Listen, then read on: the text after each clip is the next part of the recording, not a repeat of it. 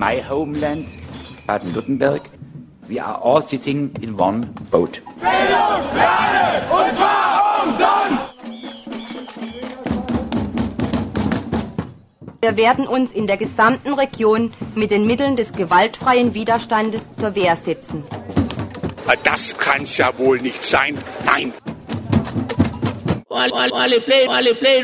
Fokus Südwest. Willkommen zu Fokus Südwest, dem Nachrichten- und Infomagazin Freie Radios aus dem Südwesten mit der Ausgabe vom Freitag, den 29. November. Im Studio verantwortlich dafür ist Fabian von Radio Dreieckland und zwar mit folgenden Themen. Der Heidelberger Lehrer Michael Schaskosi wird weiterhin vom Verfassungsschutz beobachtet. Umgang mit Nazis in Göppingen und Protest gegen Essensgutscheine in Konstanz. Zunächst einmal aber eine kurze Meldung aus der Law and Order Stadt Freiburg. Gemeinderat knapp für kommunalen Ordnungsdienst in Freiburg. In seiner Sitzung hat sich der Gemeinderat mit 25 zu 24 Stimmen knapp dafür ausgesprochen, dass die Stadtverwaltung ein Konzept für einen kommunalen Ordnungsdienst kurz KOD vorlegen soll. OB Dieter Salomon stellte ein solches bis Herbst in Aussicht. Vorausgegangen war der Entscheidung eine Kontroverse von über zweieinhalb Stunden. SPD, CDU, FDP und Freie Wähler forderten in einem interfraktionellen Antrag die Einführung solchen nicht polizeilichen Stadtsheriffs als ihre Antwort auf das Thema Nachtlärm versus Nachtleben. Umstritten waren Finanzierung und Ausbildung des Ordnungsdienstes, der aus mindestens zehn Personen bestehen soll, aber auch die unklaren Vorstellungen von den Kompetenzen des Ordnungsdienstes. Michel Moos von der linken Liste wies zudem auf den Widerspruch zwischen der Förderung einer Kommerzialisierung Urbanisierung der Innenstadt einerseits und der Unzufriedenheit mit dem Nachtleben andererseits hin. Das wichtigste Argument der eingeschränkten Freiheit durch den Einsatz der Sheriffs trat bisweilen in den Hintergrund zugunsten der Finanzierungsdebatte, bei der zahlreiche Stadträtinnen beklagten, es fehle in Freiburg an Polizeikräften. Auf den Zuschauerrängen hatten sich während der Debatte zwei Lager gebildet, die mit Zurufen ihre Meinung pro oder contra Nachtleben kundtaten. Ihr nehmt uns die Innenstadt, schafft doch gleich die Jugend ab, war auf einem Transparent zu lesen, das eine Gruppe junger Menschen von der Brüstung hinunterhängte.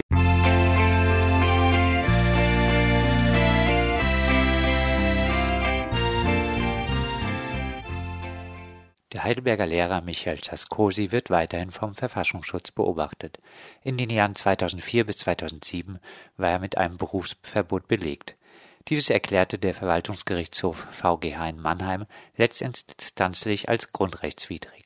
Gegen seine fortgesetzte Bespitzelung klagt der schon lange verbeamtete Realschullehrer.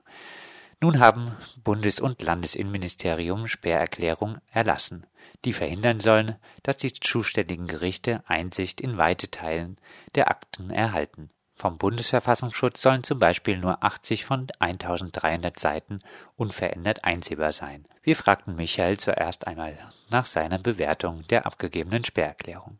Also politisch gesehen ist es zumindest mal erstaunlich. Es gibt drei Dinge, die nahelegen, dass der Verfassungsschutz tatsächlich einfach mal Ruhe geben sollte. Das ist einmal das höchstinstanzliche Urteil des VGH, wo er sehr eindeutig sagt, sowas kann doch überhaupt nicht gespeichert werden.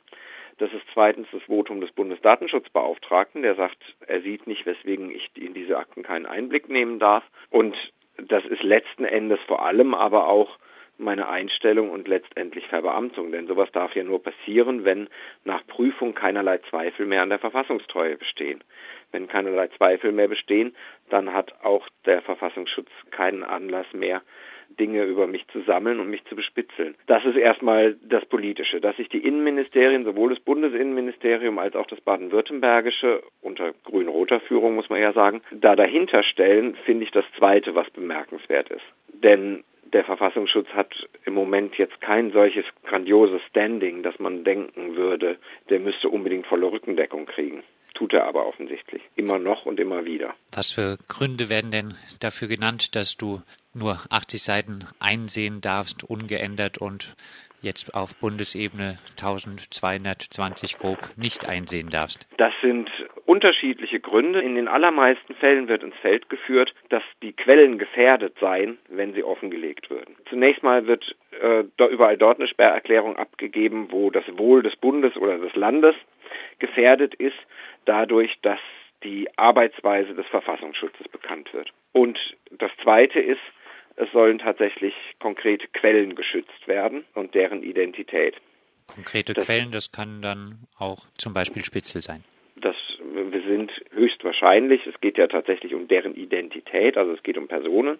Das können Spitzel oder Informanten oder weiß was ich sein. Also hatte die Polizei wahrscheinlich auch vor Simon Brommer in deinem Umfeld oder eventuell zumindest schon Spitzel.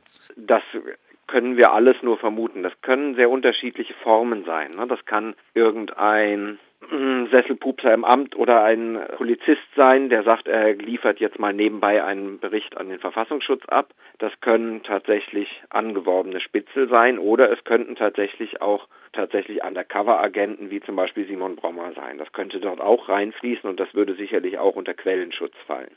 Interessant ist, mit was für ungeheuerlichen Unterstellungen die da arbeiten, um zu sagen, dass solche Fakten, die von denen zusammengetragen werden, in jedem Fall geheim seien. Die schreiben tatsächlich, dass es zu einer Gefährdung ihres Lebens, ihrer Gesundheit oder Freiheit kommen könnte. Und weiter tatsächlich, dem Verfassungsschutz liegen aktuelle vertrauliche Hinweise vor, wonach der Kläger sich weiterhin nicht von Gewalt als Mittel zur Durchsetzung politischer Ziele distanziert. Und so das jemanden wie dich stellen sie dann aber trotzdem in den Schuldienst ein und verbeamten ihn, obwohl ja, ja finde, der Verfassungsschutz angeblich solche Infos über dich hat.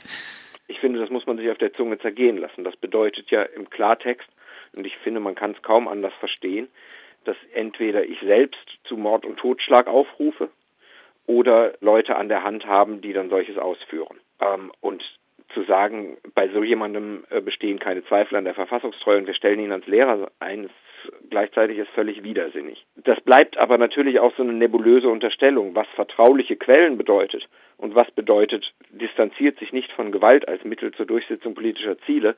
Das bleibt Geheimnis des Verfassungsschutzes und fällt wiederum wahrscheinlich unter Quellenschutz. Also wir haben, da werden einfach Diffamierungen in den Raum geworfen, ohne sie belegen zu müssen. Das ist äh, letzten Endes das Wesen und die Arbeitsweise dieses Geheimdienstes.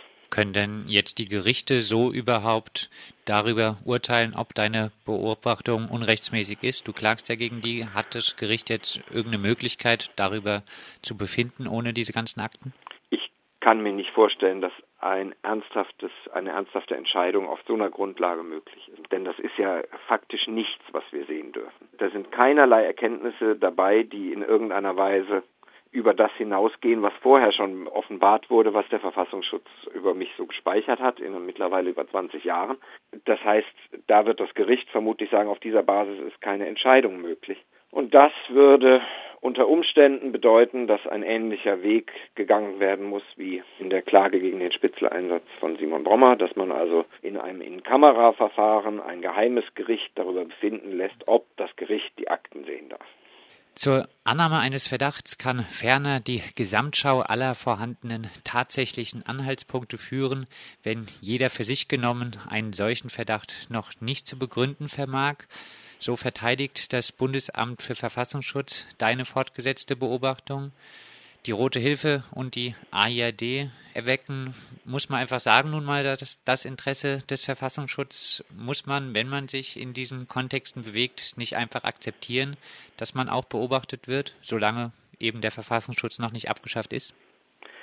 Nun, ich bin durchaus nicht naiv. Ich weiß, dass der Verfassungsschutz in diesem Umfeld spitzelt. Ähm, und ich gehe auch nicht davon aus, dass man durch eine Klage solange es den Verfassungsschutz gibt und solange der noch Rückendeckung von der Politik hat, das tatsächliche Ausmaß der Bespitzelung erfahren oder ähm, gar es unterbinden könnte. Das glaube ich natürlich nicht. Nichtsdestotrotz gibt es mehrere Gründe dagegen vorzugehen. Politische natürlich, aber auch ganz persönliche. Man muss sich ja tatsächlich mal vorstellen, das ist eine massive Drohung. Wenn das Innenministerium und sogar das Bundesinnenministerium sagt, hier muss der Geheimdienst immer noch in die Tausende gehende Aktenseiten über ihn speichern, weil er Zweifel an seiner Verfassungstreue aufkommen lässt, dann ist das tatsächlich, ja, also ähm, das lässt zumindest die Drohung durchklingen, ein neues Berufsverbotsverfahren sei im Bereich des Möglichen.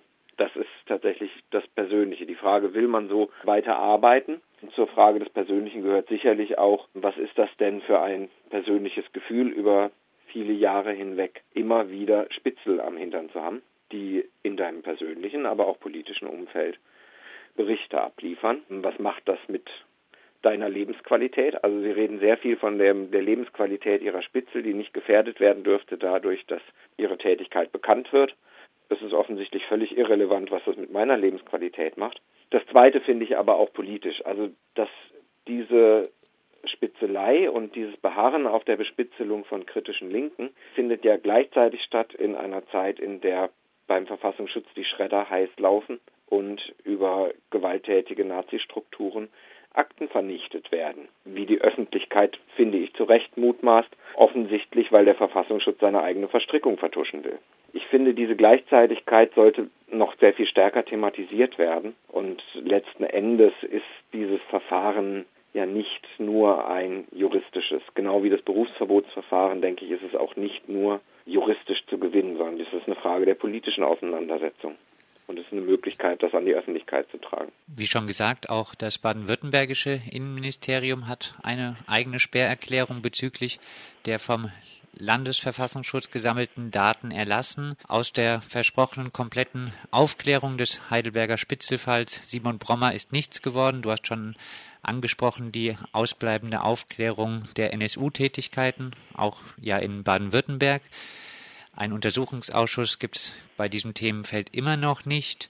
Dafür aber überwacht man die eigenen Beamten, die sich aktiv in den Meinungsbildungsprozess mit einbringen. Der grünen-roten Innenpolitik kann ja aus deiner Sicht eigentlich nur ein ungenügendes Zeugnis zu ihrer Halbzeit ausgestellt werden, oder? Also ich denke, was Innenpolitik und Bürgerrechte angeht, ich glaube, da sind sich alle darüber einig, dass Herr Gall eigentlich nur fortgeführt hat, was da vorher schon im Gange war, dass tatsächlich nicht im Mindesten eine kritische Distanz zum Verfassungsschutz auch zu deren ganz offensivem Treiben zu erkennen ist, das finde ich schon ähm, nicht, dass es mich fürchterlich überraschen würde, aber ich finde es schon makaber und abgeschmackt. Vielleicht ist es in Zeiten, in denen die Grünen jetzt neuerdings mit Bouffier verhandeln über Regierungsbildung, vielleicht nicht so verwunderlich. Trotzdem denke ich, es ist nach wie vor wichtig, Parteien auch an dem zu messen, was sie noch vor wenigen Jahren gesagt haben. Vielleicht abschließend die Frage, wie sieht jetzt konkret euer weiteres Vorgehen aus? Wird so ein von dir angesprochenes In-Kamera-Verfahren, wo dann über die Rechtmäßigkeit auch der Sperrerklärung geurteilt wird, angestrebt?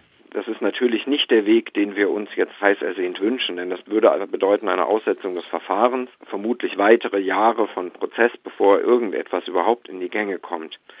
Wir werden das jetzt alles in Ruhe erstmal prüfen. Was wir versuchen werden, ist das auch öffentlich zu thematisieren. Das kann man jetzt schon sagen. Dass tatsächlich, wenn es um den Verfassungsschutz geht, offensichtlich sowohl eine Landesregierung als auch eine Bundesregierung auf das Votum der eigenen Datenschutzbeauftragten ebenso pfeift wie auf das Votum der ähm, Gerichte. Das finde ich eigentlich so unfassbar und das sagt so viel über den Zustand unserer Demokratie aus, dass ich finde, das muss einfach mehr öffentlich diskutiert werden. Soweit Michael Schaskosi, baden-württembergischer Realschullehrer mit Berufsverbot von 2004 bis 2007 zu seiner fortgesetzten Beobachtung durch den Landes- und den Bundesverfassungsschutz und zu den von den jeweiligen Innenministerien erlassenen Sperrerklärungen zu den über ihn erhobenen Daten.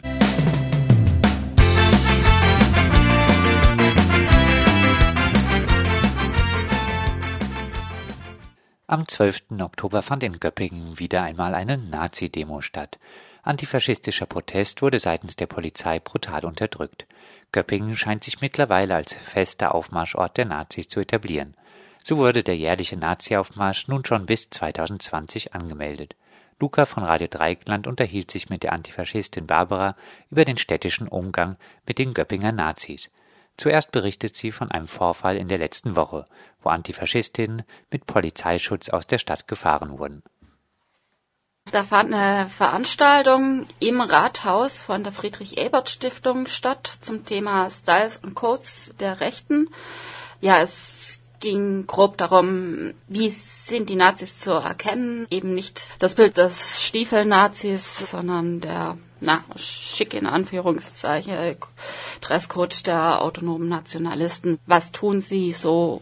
Ja, so eine Einführung, was was sind autonome Nationalisten. Zu dieser Veranstaltung wollten auch drei Nazis der AN Göppingen kommen, waren auch im Rathaus drin, wurden dann konsequenterweise was richtig ist, vor die Tür gesetzt. Dabei konnten sie dann allerdings sich vor dem Rathaus Veranstaltungen über aufhalten, haben währenddessen noch weitere Nazis äh, herbeitelefoniert. Äh, es waren auf jeden Fall am Ende der Veranstaltung nicht mehr drei, sondern ein Dutzend Nazis, die dann die herausgehende Besucherin bepöbelt haben und beschimpfen und bedroht was dann dazu führte, dass zwei Antifaschistinnen unter Polizeischutz äh, aus der Stadt gebracht wurden.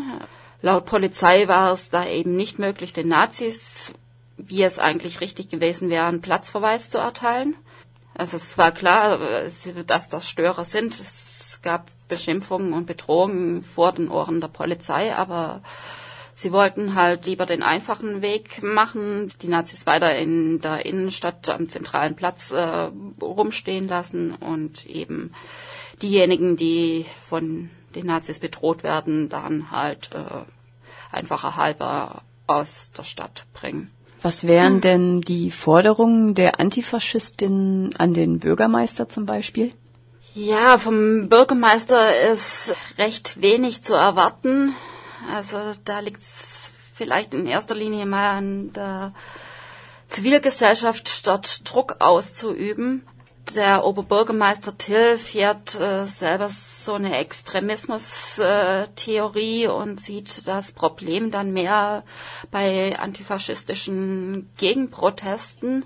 Rote Fahnen sind für ihn rotes Tuch die er nicht sehen will, egal ob jetzt äh, von der Linkspartei, der Antifa oder den Gewerkschaften.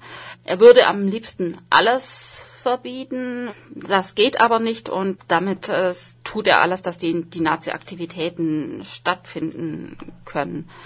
Also da könnte die Stadt ja auch eine, eine andere Politik betreiben und dort konsequent eingreifen eine Blockade des Aufmarsches zulassen und dann können die eben nicht marschieren. Ist es in Göppingen so, dass sozusagen die Linken als Linksextremisten bezeichnet werden?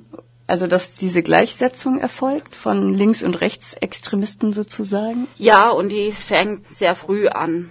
Also auch das bürgerliche Bündnis Kreis Göppingen Nazifrei, die einen sehr, sehr gemäßigten Kurs fahren, sich von Blockaden distanzieren und nicht mehr machen wollen als eine Kundgebung mit genügend Sicherheitsabstand zu, zu den Nazis dabei Gesicht zeigen.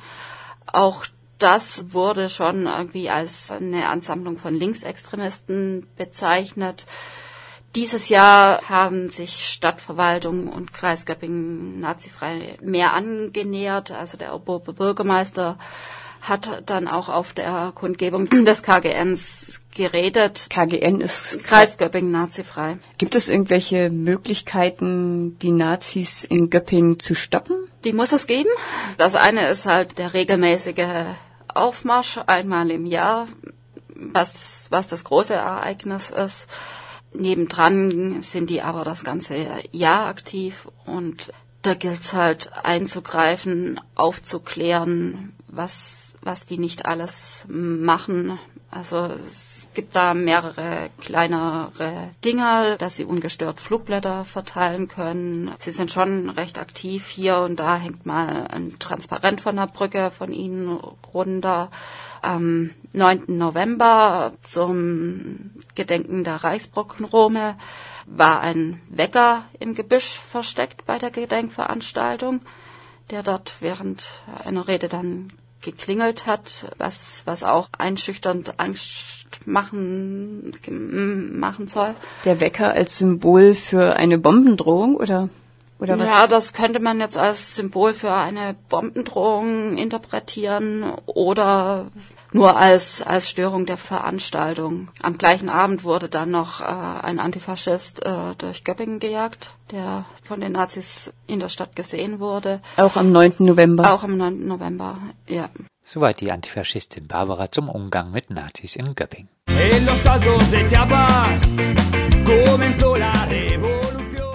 Zum zweiten Montag in Folge weigerten sich an diesem Montag Flüchtlinge in Konstanz ihre wöchentlichen Essensgutscheine entgegenzunehmen. Sie protestierten gegen die Bevormundung im Landkreis Konstanz, wo den Flüchtlingen der Umgang mit Geld scheinbar nicht zugetraut wird. Mathieu sprach mit Susanne Scheiter vom Aktionsbündnis Abschiebestopp Konstanz und fragte sie zuerst einmal, wie der Protest am vorherigen Montag gelaufen ist es war eigentlich sehr gut, weil sehr viele Konstanzer Bürger äh, sich solidarisch gezeigt haben und einfach da waren und den Flüchtlingen den Rücken gestärkt haben, moralisch und gezeigt haben, das interessiert uns eure Situation, wir finden das auch nicht richtig. Ähm, und ihr seid nicht allein. Ähm, was sehr traurig war, war eben, dass wir das Haus nicht betreten durften. Da hat ähm, der Leiter der Eingliederungsbehörde einfach von seinem Hausrecht Gebrauch gemacht und damit aber auch wunderbar öffentlich sichtbar auf den Punkt gebracht, dass diese Menschen eigentlich keine freien Menschen sind in diesem Land und ähm, nicht, wann sie wollen, Besuch empfangen dürfen. Wenn dieser Herr sagt, hier kommt niemand rein, kommt niemand rein. Also die Polizei stand dann in der Tür und hat uns äh, draußen stehen gelassen. Also ja, es, es hat ihm sichtlich Freude bereitet, da seine kleine Macht auszuüben. Das hat aber dem Protest keinen Abbruch getan. Die Flüchtlinge sind dann irgendwann rausgekommen und es war ein, eine gute verbindende Aktion und es ist äh, die Flüchtlinge waren sehr gerührt und haben auch einfach nochmal zum Schluss zum Ausdruck gebracht, wie viel es ihnen bedeutet zu erleben, dass sie wirklich nicht allein sind und dass es Menschen gibt, die sich für sie interessieren in dieser Stadt. Also es ist die zweite Woche in Folge, dass die Flüchtlinge in Konstanz sich weigern, Essensgutscheine anzunehmen. Äh, wie essen sie denn seit zwei Wochen? Sie harren aus, sie haben sich vorher ein bisschen eingedeckt. Also es ist nicht einfach. Es ist nicht einfach, aber es ist ihnen einfach ein wichtiges Anliegen, so dass sie äh, das im Moment noch durchhalten. Für Familien ist es schwieriger. Da ist es auch so, dass, dass sie zum Teil die Gutscheine annehmen und einfach das so gelöst wird, dass die anderen sagen, die Alleinstehenden sagen, wir, ähm, wir führen das durch und die, die Familien, die sind solidarisch mit uns, aber wir, wir machen den, die, die Verweigerung und den Protest für die. Okay. Und, und, es wird schon durchaus auch überlegt, ob es, ähm, ob man jetzt nicht einfach den Protest so fortführt, weil es einfach schon eine harte Situation ist und es ist schwer zu überleben ohne diese Gutscheine. Ja. Ähm, man könnte jetzt meinen, ähm, ja, Essensgutscheine oder Geld, das kommt auch selber heraus. Also die Leute werden sowieso damit mhm. Essen kaufen. Was ist das Unwürdige daran, Essensgutscheine zu, ähm, zu äh, entgegenzunehmen? Das Unwürdige daran, also man muss sich einfach nur so eine Einkaufssituation vorstellen. Es, es ist schon erstmal vorgegeben, dass man nicht eben mal ein Päckchen Milch holen kann. Man muss die 15 Euro, die auf so einem Gutschein festgeschrieben sind, erreichen. Wenn man das nicht erreicht, dann äh, verfällt der ganze Rest, weil das Landratsamt auf diese Gutscheine eben draufschreibt, äh, dass kein explizit kein Rückgeld gegeben werden darf. Ähm, also man ist furchtbar gegängelt.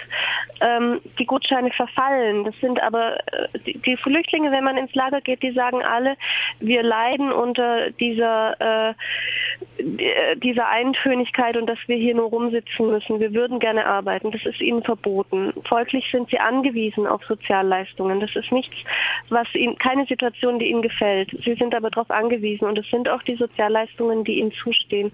Und es kann einfach überhaupt nicht sein, dass diese Leistungen, die ihnen zustehen, verfallen nach einer gewissen Zeit oder dass sie einen Teil davon nicht rauskriegen. Und das Unwürdige an der ganzen Situation ist einfach, dass es an der Kasse dann, wenn man nicht genau rechnet, immer wieder zu Situationen kommt, zum Beispiel, dass man noch mal rein muss und was holen, damit man eben nichts verliert. Und die Leute in der Schlange dahinter, das haben, haben sie uns ganz oft beschrieben, dass die dann ärgerlich werden und es entsteht eine Stimmung gegen die ähm, Asylbewerber und ähm, das, die Leute, die bekommen manchmal auch richtig Angst, weil einfach so eine aggressive Stimmung gegen sie entsteht und sie würden eigentlich hier gerne äh, hineinfinden in die Gesellschaft. Und das andere ist, dass sie einfach jedes Mal an der Kasse ihren Ausweis vorzeigen müssen. Jedes Mal, äh, also ja, das kann, können wir uns gar nicht vorstellen, wenn wir einfach mal ein bisschen Lebensmittel einkaufen, dass wir uns jedes Mal ausweisen müssen. Wenn jemand krank ist, bedeutet das zum Beispiel auch, dass er seinen Nachbarn nichts für ihn, für sich mitbringen lassen könnte, weil der die Gutscheine vom anderen gar nicht einlösen kann. Wie ist dieser Protest? Ähm, kommt dieser Protest von den ganzen Flüchtlingen von der Flüchtlingsunterkunft Steinstraße oder sind es nur ein Teil davon, die protestieren? Also so richtig protestieren, offen und deutlich protestieren, das ist ein Teil der Flüchtlinge, aber also wir sind im sehr nahen Kontakt und Austausch mit den Flüchtlingen und wissen, dass, sagen wir mal, 99 Prozent der Menschen dort sehr, sehr unglücklich sind mit dem System. Und es ist einfach so, manche sind eingeschüchterter, eingeschüchterter ähm, und zurückhaltender und auch verängstigter und manche sind mutiger und trauen sich das offener zu zeigen, wenn sie unzufrieden sind. Der Protest hatte schon im August statt, stattgefunden.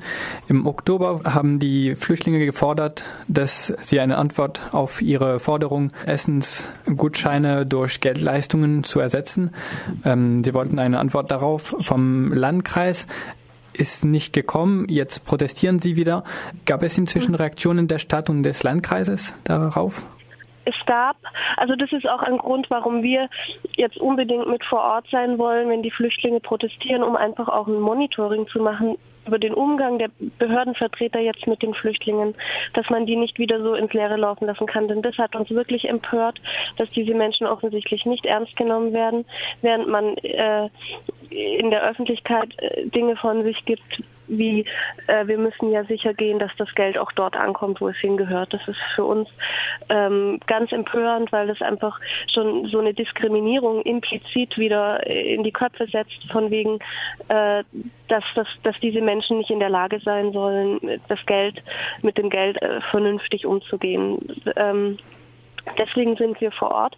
Ähm, und ja, also sie, sie wurden hängen gelassen. Es, es, es wurde einfach, es lief so ins Leere. Es, und es gab dann eine Reaktion, die kam äh, kurz nach dem offenen Brief der Flüchtlinge. Da hat man sich, das war ja auch peinlich, die haben da ja auch drin geschrieben, wie es ihnen damit geht, dass man einfach nicht auf sie reagiert. Und ähm, da kam dann ein Brief, äh, bei manchen Flüchtlingen an. Also ich habe gehört, manche haben den nicht bekommen, bei anderen war plötzlich was im Briefkasten, bei vielen. Ähm, den haben alle nicht verstanden, weil, weil, weil sie nicht gut genug Deutsch können, aber sie, ja, es stand drin, dass es im Prinzip äh, fast genauso weitergeht wie bisher. Also ab, ab Januar sollen, soll ein kleiner Betrag von Gutschein auf Bar umgestellt werden. Das ist so ein Brosamen, der hingeworfen wird. Also das, das, der, das, was für die Kleidung vorgesehen ist, wird dann in Geld ausgezahlt. Aber Essensgutscheine ganz eindeutig wird daran festgehalten, Essensgutscheine weiter in Form von Geld. Und das stand in diesem Brief, ähm, der dann auf als Reaktion auf den offenen Brief dann doch kam. Okay, das ist der letzte Stand jetzt heute ähm, das, von ja. der Reaktion.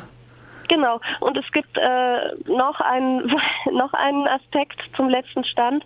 Ähm, die Flüchtlinge, die waren am Donnerstag in der Gemeinderatssitzung, also 30 Vertreter der protestierenden Flüchtlinge in etwa und äh, waren dort in der waren dort anwesend, um einfach nochmal ihren Protest ähm, zu zeigen und auch um Unterstützung zu bitten. Und es gibt eine sehr erfreuliche Neuigkeit. Der Gemeinderat hat das Anliegen, also ja, nimmt, steht ihm sehr positiv äh, gegenüber und möchte das Anliegen unterstützen. Auch der Oberbürgermeister Burchardt möchte die Asylbewerber unterstützen und mit dem Landrat Hämmerle Gespräche aufnehmen und sich dafür einsetzen, dass von Gutscheinen auf Bargeld umgestellt wird. Wir, wir waren auch vor Ort vom Aktionsbündnis. Ähm, das ist ganz interessant. Es gibt in Konstanz eine Erklärung für eine Kultur der Anerkennung und gegen Rassismus. Die hat der Gemeinderat 2012 verabschiedet verabschiedet. Daran haben wir erinnert und eine Unterstützerin der Flüchtlinge hat das ganz deutlich äh, eben auch eingefordert, dass diese Resolution hoffentlich auch mit Taten gefüllt wird, dass das keine leeren Worte bleiben. Und wir sind sehr zuversichtlich anhand der Reaktionen dort im Gemeinderat, dass das tatsächlich auch so ist, dass der Gemeinderat und der Oberbürgermeister sich dementsprechend einsetzen. Soweit Susanne Scheiter vom Aktionsbündnis Abschiebestopp Konstanz zum Protest der Flüchtlinge gegen die fortgesetzte Versorgung mit Essensgutscheinen. Und damit sind wir auch am Schluss von Fokus Südwest. Verantwortlich für diese Ausgabe war Fabian von Radio Dreieckland und die GEMA-freie Musik stammte von Casso Perdido.